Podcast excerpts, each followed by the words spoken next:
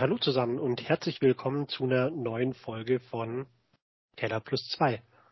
Dieses Mal mit dabei sind wieder Jessica und Dominik. Den kennt er jetzt ja. Und äh, was äh, wir dieses Mal machen wollen, ist äh, über Besucherlenkung sprechen.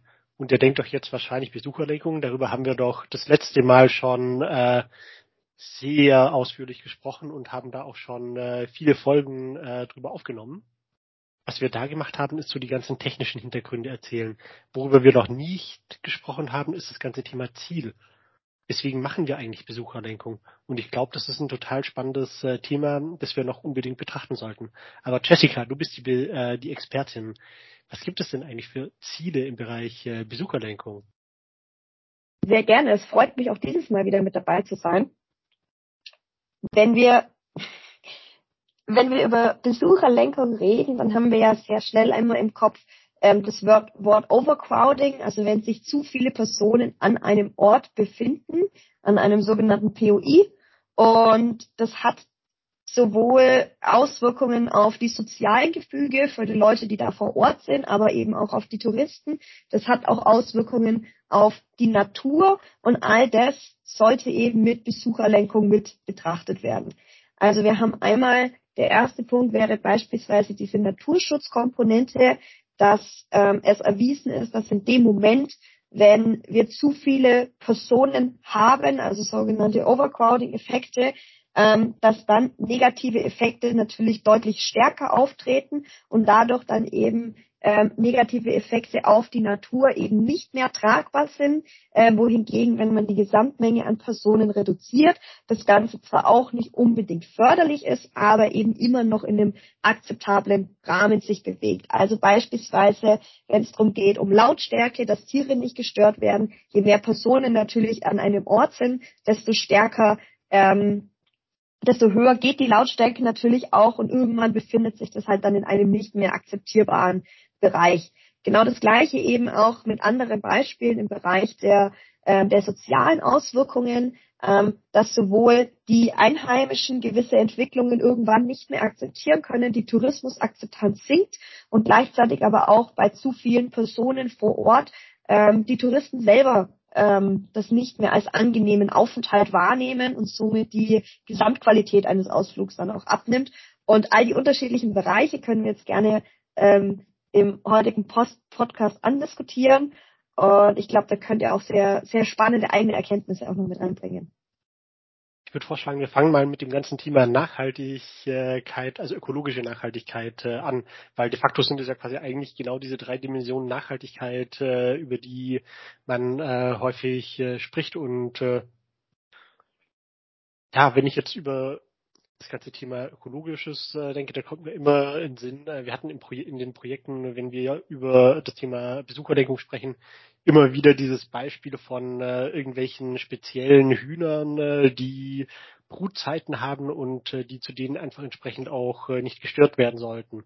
Und äh, das ist so ein ganz klassisches Beispiel, glaube ich, äh, wo man einfach äh, als äh, klassischer Tourist äh, relativ wenig äh, Ahnung von hat, äh, wann sozusagen entsprechend äh, Brutzeiten von irgendwelchen Tieren sind. Äh, Gibt ja beispielsweise in der Fischerei und so weiter und so fort auch ganz viel, dass man bestimmte Tiere einfach äh, dann äh, nicht äh, fangen darf, wenn entsprechend Brutzeiten sind oder beziehungsweise jetzt in dem Fall stören darf. Und ich glaube, das ist ein unglaublich wichtiger Punkt, äh, wenn man über Besucherlenkung nachdenkt, äh, weil das einfach Probleme sind, die dem klassischen äh, Wanderer nicht bewusst sind und wo dann einfach so eine Lenkung auch total Sinn ergibt. Äh, oder was meint ihr? Ja, in dem Moment sind gerade solche Ansätze, dass man nur tagsüber unterwegs ist, zum Beispiel nicht nachts wandern geht, ganz wichtig. Oder wenn man mit zum Beispiel einem Hund wandern geht, dass der wirklich an einer Leine manchmal sein muss in solchen kritischen Gebieten, dass da wirklich die Natur vor Ort nicht gestört wird. Und die meisten Naturparks haben da auch immer Regeln und hm, Hinweise veröffentlicht, mit denen sie dann eben da ein bisschen an die Touristen oder die Wanderer appellieren, dass sie wirklich auf die Natur acht geben. Und das ist meiner, aus meiner Sicht auch sehr wichtig, weil eben dort gerade in solchen Naturparks viel Biodiversität auch herrscht und diese auch erhalten bleiben sollte.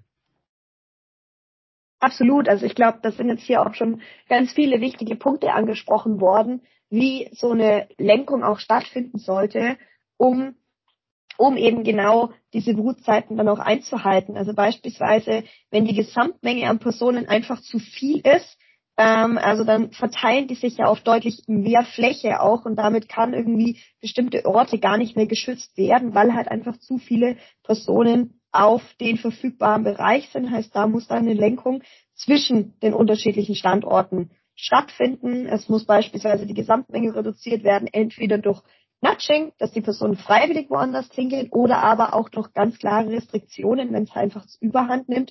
Entweder kann das Ganze dann durch Eintrittspreise passieren, dass man limitiert, ähm, wie viele Personen dann in einen bestimmten Bereich kommen ähm, oder dann halt eben über Schranken und so weiter dass man das Ganze dann reduziert.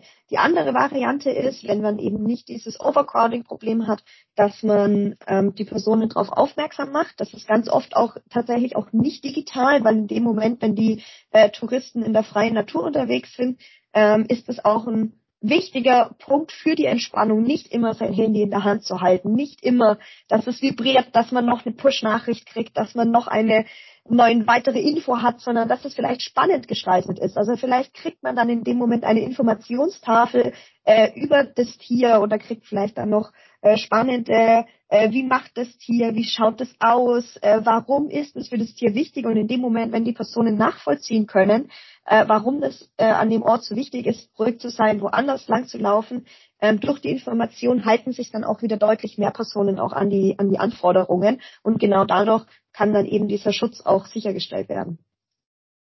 Ja, und genau das ist auch eine große Herausforderung eben von den Range und den Naturparks zum Beispiel, zum Beispiel.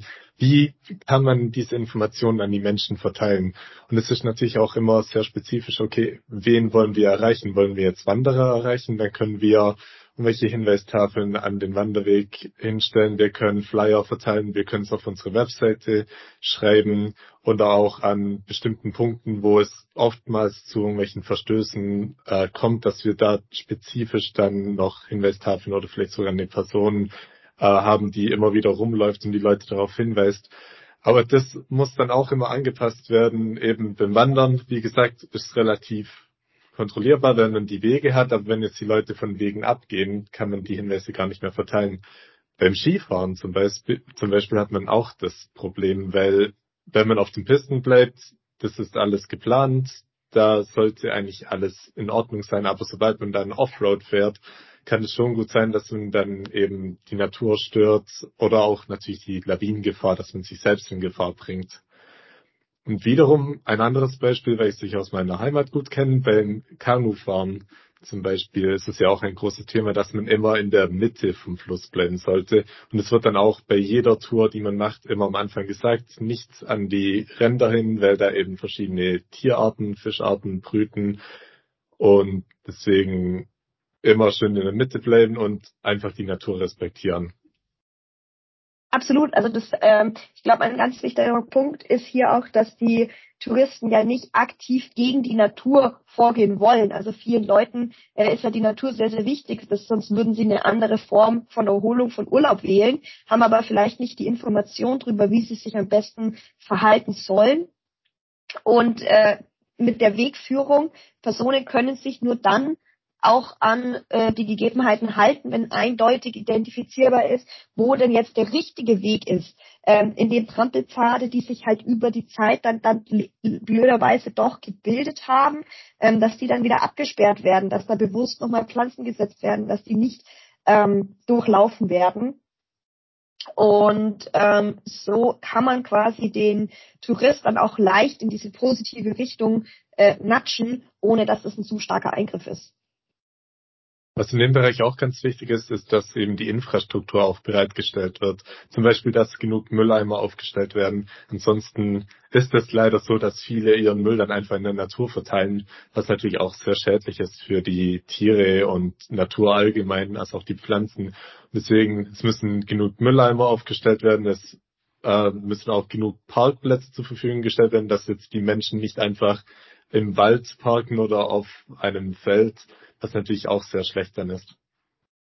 Ja, Wir haben jetzt bisher sehr viel über ähm, die Natur gesprochen. Ich glaube, wir sollten jetzt mal dann noch in den anderen Bereich gehen, zu dem wir jetzt eigentlich auch schon eine sehr gute Überleitung gefunden haben. Der zweite Bereich ist natürlich der soziale Bereich, der ähm, auch ein großes Ziel ist bei der Besucherlenkung, denn ähm, sehr viele Einwohner, die an einem touristischen Hotspot wohnen, ähm, haben irgendwann eine sehr geringe Touristenakzeptanz, Tourismusakzeptanz, einfach aufgrund dessen, dass wenn zu viele Personen da sind, dann sind die Straßen verstopft. Ähm, es ist im alltäglichen Leben ist es einfach sehr belastend, äh, wenn man eben wegen der hohen Anzahl an Besucher nicht mehr zu seinem angestammten Supermarkt in der angemessenen Zeit kommt, sondern halt irgendwie die doppelte Zeit braucht, dann bekommt man keinen Parkplatz. Man muss eventuell sogar noch sehr, sehr hohe Parkgebühren zahlen, weil jeder versucht, die, die Problematik irgendwie in den Griff zu bekommen. Heißt, äh, mithilfe von Besucherlenkung muss man auch genau diese sozialen Themen angehen, damit eben bei den Einheimischen äh, die Tourismusakzeptanz nicht immer weiter abfällt, weil natürlich auch für die Einheimischen das trotzdem ein wichtiges Standbein ist. Also ich meine, das ist ein wirtschaftliches Standbein, deswegen werden da ja eben auch die Services angeboten. Und ähm, um diesen Trade-off zu minimieren, äh, nicht nur die Natur im Blick haben, äh, sondern eben auch die einheimischen Personen selber. Ja, was da oftmals ja auch dazu kommt, ist, dass es für die Einheimischen einfach alles viel teurer wird. Also die Restaurants, die passen sich an, erheben die Preise dann oftmals eben, wie viel die Touristen bereit sind zu zahlen, nicht unbedingt die Einheimischen. Und da ist klar, es gibt dann immer so Geheimtipps, wo die Einheimischen hingehen, wo die Touristen hingehen. Aber da muss man dann eben schon aufpassen, dass die Qualität, Lebensqualität der Anwohner nicht zu sehr darunter leidet dass die Touristen trotzdem ein, eine angenehme, einen angenehmen Aufenthalt haben, aber trotzdem eigentlich alle zufrieden sind. Wie du gesagt hast, eben die Balance ist in dem Bereich ganz wichtig. Ja, also da schwingt ja dann tatsächlich auch immer die, die Wirtschaftlichkeit äh, auch direkt noch mit. Also sehr oft ist ja ähm, in dem Moment, wenn man davon redet, Besucheranzahlen reduzieren zu wollen, ähm, gibt es dann immer sehr schnell auch ähm, Unternehmer, die dann aufschreien und sagen, naja, jetzt werden unsere Kunden weggenommen. Das ist natürlich nicht der Sinn der Sache, sondern der Sinn der Sache ist, das Ganze wieder auf ein beherrschbares Maß dann wieder runter zu reduzieren. Und ähm, auch das kann tatsächlich auch positiv für die Wirtschaftlichkeit sich auswirken, weil nur wenn man ein kontinuierliches, langsames Wachstum hat, entwickelt sich eben der Naturschutz, die soziale Akzeptanz und eben auch die, die wirtschaftlichen Angebote kontinuierlich fort. Wenn man dann einen großen Sprung hat, wo es plötzlich deutlich mehr Nachfrage nach einem Ort gibt, dann ist die Infrastruktur nicht entsprechend ausgebaut, dann gibt es die Servicedienstleistungen nicht und ein Restaurant hat auch nicht kein Vorteil da davon, äh, wenn es komplett voll ausgebucht ist und dann vor der vor dem Restaurant noch eine riesige Schlange vor der Tür steht an Leuten, die, die es gar nicht versorgen kann. Ähm, heißt nur, wenn man eben einen entsprechenden kontinuierlichen Wachstum hat, nur dann kann man sich auch darauf einstellen. Und ich glaube, das ist eben immer wichtig auch zu betonen, dass es nicht darum geht, harte Restriktionen zu setzen, sondern eben in allen drei Bereichen ökologisch, äh, ökonomisch und sozial äh, eben eine kontinuierliche Entwicklung zu ermöglichen. Was hier ganz interessant ist dann zu betrachten, wie kann denn dies überhaupt erreicht werden? Also welche Maßnahmen können getroffen werden? Wir hatten schon, okay, klar, es können Besucherzahlen begrenzt werden. Diesen Fall haben wir zum Beispiel gerade in Venedig, dass man immer, ich glaube, fünf Euro oder zehn Euro äh, Gebühren zahlen muss, ein Ticket im Voraus reservieren muss. Nur dann darf man in die Altstadt in Venedig einreisen. Das ist natürlich eine Methode, aber die ist natürlich sehr hart, also sehr extrem schon gewählt, was natürlich in diesem Fall auch vermutlich geeignet ist, weil eben die Besucherzahlen komplett den San Marino Platz heißt glaube über äh, überfluten. Aber welche anderen Methoden gibt es denn noch, die etwas sanfter sind? Sollen dann die Leute zum Beispiel für Besucherlenkung irgendwo anders hingelenkt werden? Wie kann dies erreicht werden? Ja, da hatten wir tatsächlich auch in den letzten Folgen äh, schon mal einiges vorgeschlagen, dass man ähm, entweder die Leute zu einem existierenden anderen attraktiven Bereich eben hinlockt, also beispielsweise wenn es darum geht, äh, wandern zu gehen, ob man jetzt in die eine Tour, die eine Tour läuft oder die andere Tour läuft, ist bei den meisten Personen tatsächlich nicht so wichtig. Wichtig ist es, dass da ähm, die Wege entsprechend ausgezeichnet sind, dass äh, eventuell eine Hütte dann auf dem Weg liegt, dass man einen schönen Aussichtspunkt hat ähm, und kann dadurch dann eben zwischendurch lenken. Wo es schwierig wird zu lenken, ist, wenn man ganz einen ganz bestimmten äh, Point of Interest hat, der nicht ersetzbar ist. Ähm, also dann, wenn man eine Attraktion hat, die als solche äh, einzigartig ist, dann geht es tatsächlich nur noch äh, mit harten Restriktionen. Ähm, eine Alternative, die sehr, sehr langfristig ist, ist natürlich dann auch aktuelle Cold Spots, also wo noch sehr, sehr wenig los ist, mit der Zeit zu aktivieren, da die Infrastruktur aufzubauen und da dann eben die Attraktivität zu steigern, das Ganze äh, öffentlich anzupreisen, dass es da noch einen anderen Ort gibt und man kann dann äh, davon ausgehen, dass sich dann erstmal die Personen gleichmäßiger verteilen ähm, zwischen den unterschiedlichen Orten und damit dann der Hotspot auch ein bisschen entlastet wird.